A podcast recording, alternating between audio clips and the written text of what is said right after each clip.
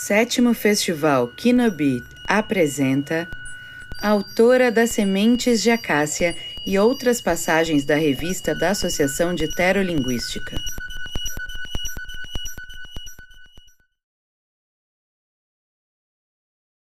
De Úrsula K. Legan. Tradução de Gabriel Cevalos. Revisão de Fernando Silva Silva. Mensagem encontrada em um formigueiro. As mensagens foram encontradas escritas com a secreção da glândula de toque em sementes de acácia degerminadas, colocadas em fileira no final de um túnel estreito e irregular que sai de um dos níveis mais profundos da colônia. Foi o arranjo ordenado das sementes que primeiro chamou a atenção do investigador. As mensagens são fragmentadas. A tradução é aproximada e bastante interpretativa, mas o texto parece digno de interesse, pelo menos por sua notável falta de semelhança com quaisquer outros textos de formiga conhecidos por nós. Sementes 1 a 13. Não tocar antenas. Não acariciar. Gastar em sementes secas a doçura de minha alma. Pode ser encontrada quando morta. Toque nesta madeira seca. Peço. Aqui. Alternativamente, essa passagem pode ser lida. Não tocar nas antenas. Não acariciar. Gaste em sementes secas a doçura de sua alma. Outros podem encontrá-la quando você estiver morta. Toque nessa madeira seca. Grite. Aqui! Nenhum dialeto conhecido de formiga emprega pessoas verbais além da terceira pessoa do singular e do plural e a primeira pessoa do plural. Neste texto, apenas os radicais dos verbos são usados, portanto, não há como decidir se a passagem pretendia ser uma autobiografia ou um manifesto.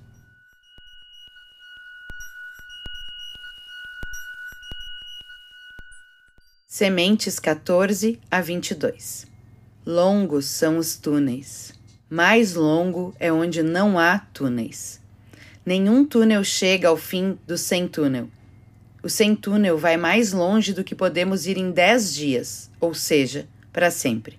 Louvada. A expressão traduzida como louvada é metade da saudação costumeira louvada seja a rainha, ou viva a rainha, ou urra para a rainha mas a palavra marca, que significa rainha, foi omitida. Sementes 23 a 29. Assim como a formiga entre as formigas inimigas estrangeiras é morta, a formiga sem formigas morre, mas estar sem formigas é tão doce quanto melada. Uma formiga que se intromete em uma colônia que não a sua geralmente é morta. Isolada de outras formigas, ela invariavelmente morre em um ou dois dias. A dificuldade nesta passagem é a palavra marca sem formigas, que entendemos significar sozinho, um conceito para o qual nenhuma palavra marca existe em formiga. Sementes 30 a 31. Como os ovos! Para cima com a rainha! Já houve considerável controvérsia sobre a interpretação da frase da semente 31. É uma questão importante, uma vez que todas as sementes precedentes podem ser compreendidas de maneira completa apenas à luz dessa exortação final. O Dr. Hausbaum argumenta de modo ingênuo que a autora, uma operária fêmea estéril sem asas, anseia desesperadamente sem ser um macho alado e fundar uma nova colônia, voando para cima com uma nova rainha em um voo nupcial. Embora o texto certamente permita tal leitura, nossa convicção é que nada no texto a sustenta muito menos o texto da semente imediatamente anterior, número 30, coma os ovos. Essa leitura, embora chocante, está além de qualquer contestação. Arriscamo-nos a sugerir que a confusão sobre a semente 31 pode resultar de uma interpretação etnocêntrica da palavra para cima. Para nós, para cima é uma direção boa Não é assim ou não necessariamente para uma formiga. Para cima é de onde vem a comida, com certeza, mas para baixo é onde se encontram segurança, paz e o lar. Para cima é o sol escaldante, a noite gelada, nenhum abrigo nos amados túneis, exílio, morte. Portanto, sugerimos que esta estranha autora, no isolamento do seu túnel solitário, procurou com meios que possuía para expressar a blasfêmia máxima concebível para uma formiga, e que a leitura correta de Sementes 30 a 31 em termos humanos é: coma os ovos, abaixo a rainha. O corpo ressecado de uma pequena operária foi encontrado ao lado da semente 31, quando o manuscrito foi descoberto. A cabeça havia sido decepada do tórax, provavelmente pelas mandíbulas de um soldado da colônia. As sementes, dispostas com cuidado em um padrão semelhante a um pentagrama musical, não foram perturbadas. As formigas da casta da soldado são analfabetas. Assim, a soldado provavelmente não estava interessada na coleta de sementes inúteis, das quais os germes comestíveis foram removidos. Não restou nenhuma formiga viva na colônia, que foi destruída em uma guerra com um formigueiro vizinho em algum momento subsequente à morte da autora das sementes de acácia. G. Derbé T.R. Bardol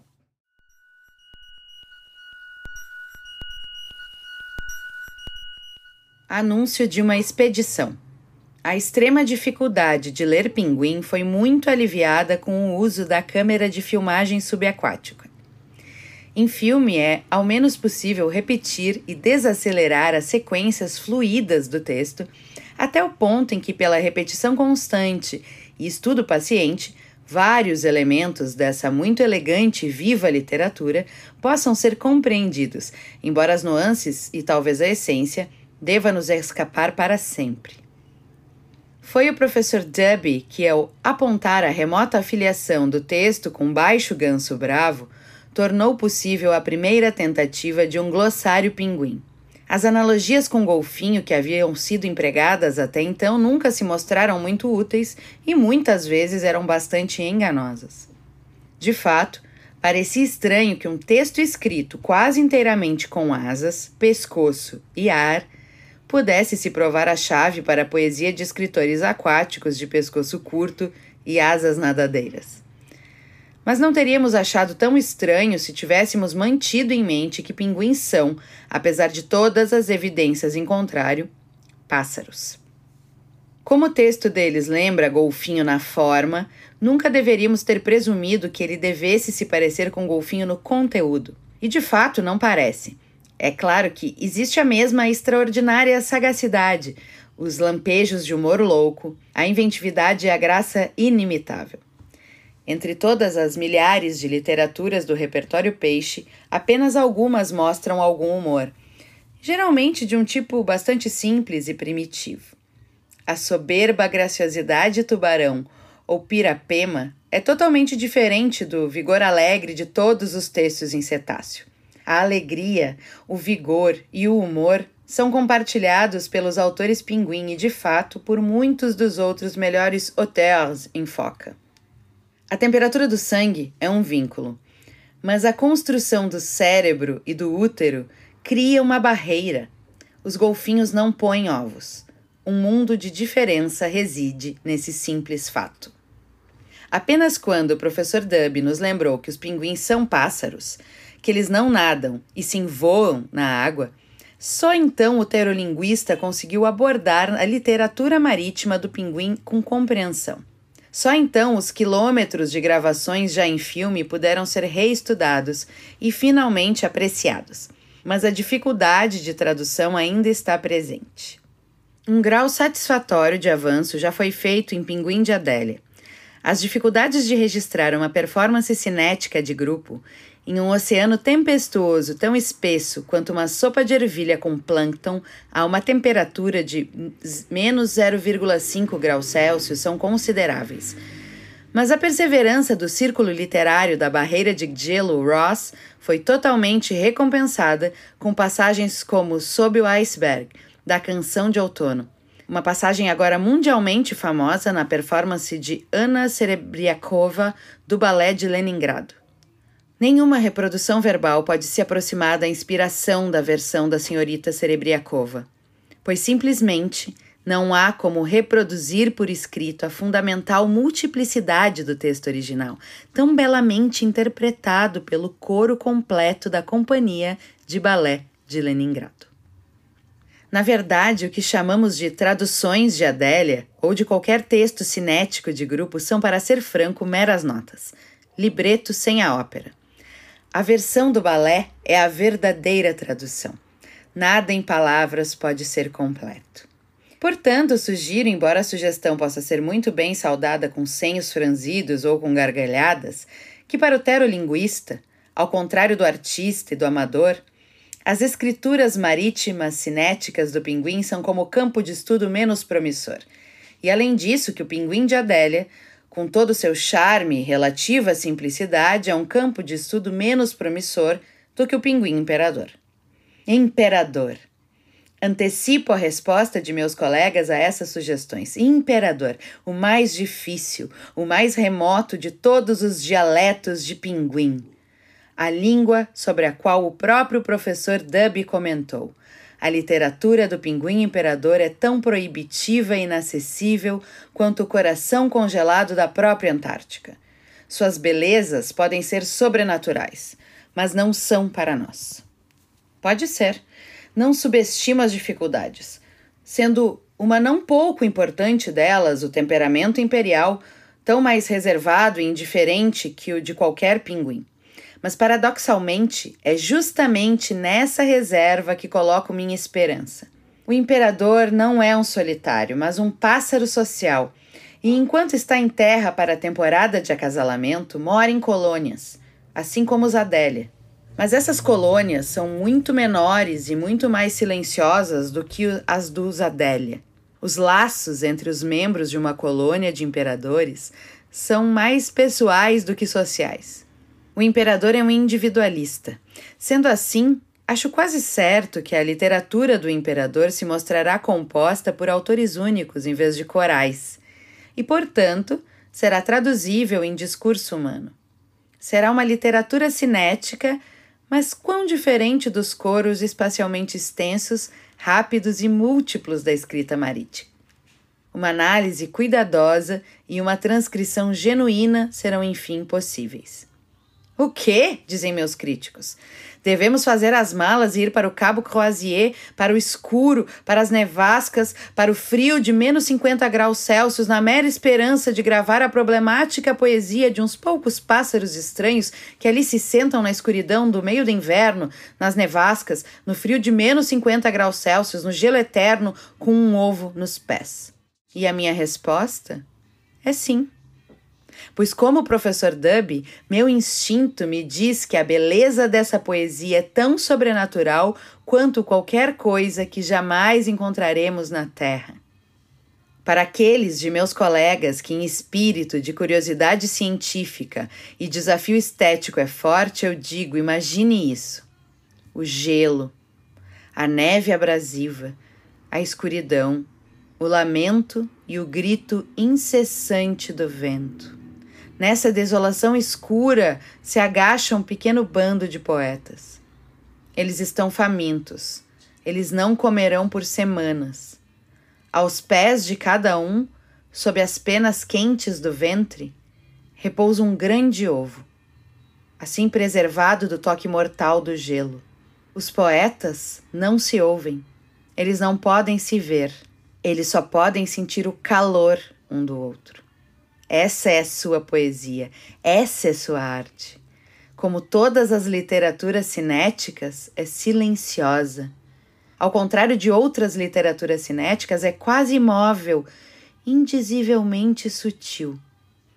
O arrepio de uma pena, o deslocamento de uma asa, o toque, o toque leve e quente daquele ao seu lado. Na solidão indescritível, miserável e escura a afirmação. Na ausência, presença. Na morte, vida. Obtive uma bolsa considerável da Unesco e confirmei uma expedição. Ainda há quatro vagas abertas. Partimos para a Antártica na quinta-feira. Se alguém quiser vir, será bem-vindo. D. Petri.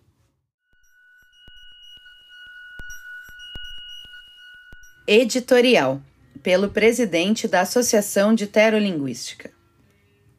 O que é linguagem? Essa pergunta central para a ciência terolinguística foi respondida heuristicamente pela própria existência da ciência. Linguagem é comunicação.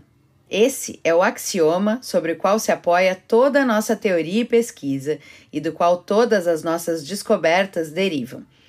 O sucesso das descobertas atesta a validade do axioma. Mas para a questão relacionada, mas não idêntica, o que é arte, ainda não demos uma resposta satisfatória. Tolstói, no livro cujo título é a mesma pergunta, respondeu com firmeza e clareza: arte também é comunicação. Essa resposta, creio eu, foi aceita sem revisão ou crítica pelos terolinguísticas. Por exemplo, porque os terolinguísticas estudam apenas animais? Ora, porque as plantas não se comunicam. As plantas não se comunicam, isso é um fato. Portanto, as plantas não têm linguagem. Muito bem. Isso decorre do nosso axioma básico. Portanto, as plantas também não têm arte. Mas espere. Isso não decorre do axioma básico, mas apenas do corolário tolstoniano não examinado. E se a arte não for comunicativa? Ou se alguma arte for comunicativa e outras não? Nós mesmos, animais ativos, predadores, procuramos naturalmente o suficiente uma arte comunicativa, predatória, ativa. E quando a encontramos, a reconhecemos. O desenvolvimento dessa capacidade de reconhecimento e das habilidades de apreciação é uma conquista recente e gloriosa.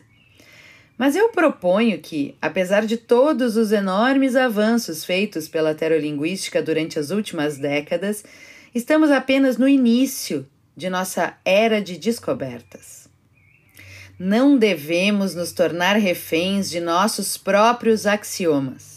Ainda não erguemos nossos olhos para os horizontes mais vistos que temos diante de nós. Não enfrentamos o desafio quase aterrorizante da planta. Se existe uma arte vegetal não comunicativa, devemos repensar os próprios elementos de nossa ciência e aprender todo um novo conjunto de técnicas, pois simplesmente não é possível trazer as habilidades críticas e técnicas adequadas ao estudo de histórias de detetive Doninha ou a ficção erótica em anfíbio ou as sagas de túneis de minhoca para abordar a arte da sequoia ou da abobrinha. Isso está provado conclusivamente pelo fracasso, um nobre fracasso, dos esforços do Dr. Srivas em Calcutá, usando a fotografia time-lapse para produzir um léxico do girassol.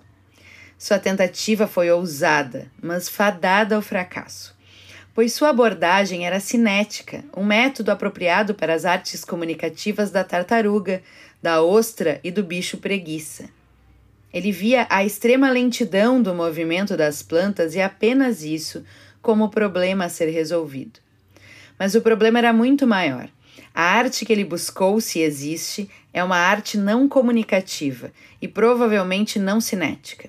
É possível que o tempo, o elemento essencial, a matriz e a medida de toda a arte animal conhecida, não entre de forma alguma na arte vegetal. As plantas talvez usem a grandeza da eternidade, nós não sabemos. Nós não sabemos. Tudo o que podemos imaginar é que a suposta arte da planta é inteiramente diferente da arte do animal. O que ela é, não somos capazes de dizer. Ainda não descobrimos. No entanto, prevejo com alguma certeza de que ela existe e, quando for encontrada, provará ser não uma ação, mas uma reação não uma comunicação, mas uma recepção. Será exatamente o oposto da arte que conhecemos e reconhecemos. Será a primeira arte passiva que conheceremos. Podemos de fato conhecê-la? Podemos algum dia entendê-la? Será extremamente difícil, isso está claro. mas não devemos nos desesperar. Lembre-se de que, até meados do século XX, a maioria dos cientistas e muitos artistas não acreditavam que golfinho algum dia seria compreensível para o cérebro humano ou que valesse a pena ser compreendido. Deixe passar outro século e talvez pareçamos igualmente ridículos. Você percebe, dirá o fitolinguista ou crítico de arte, que eles nem sabiam ler berinjela? E eles vão sorrir da nossa ignorância enquanto pegam suas mochilas e caminham para ler a recém-decifrada lírica do Líquen na face norte do Pico Pike. E com eles, ou depois deles, não poderá chegar aquele aventureiro ainda mais ousado, o primeiro geolinguista que, ignorado a delicada e transitória lírica do Líquen, lerá sobre ele a ainda menos comunicativa, ainda mais passiva, totalmente atemporal, fria e vulcânica poesia das rochas. Cada uma, uma palavra dita, sabe-se lá há quanto tempo, pela terra ela mesma, na imensa solidão do espaço e na sua ainda mais imensa comunidade. Ursula K. Le nasceu em 1929 e faleceu em 2009. Romancista americana, mais conhecida por suas obras de ficção especulativa, incluindo os trabalhos de ficção científica ambientados no universo de Han e a série de fantasia Ciclo de Terra-Mar. A amplitude e imaginação de seu trabalho rendeu seis prêmios Nebula, sete prêmios Hugo e Grande Mestre de SFWA, junto com o Pen Malamud e muitos outros prêmios. Em 2014, ela foi premiada com a medalha da Fundação Nacional do Livro por contribuição distinta às letras americanas e em 2016 juntou-se à pequena lista de autores a serem publicados em suas vidas pela Biblioteca da América. Publicação realizada em ocasião da sétima edição do Festival Kinobit 2021 Locução e edição: Bruna Paulin.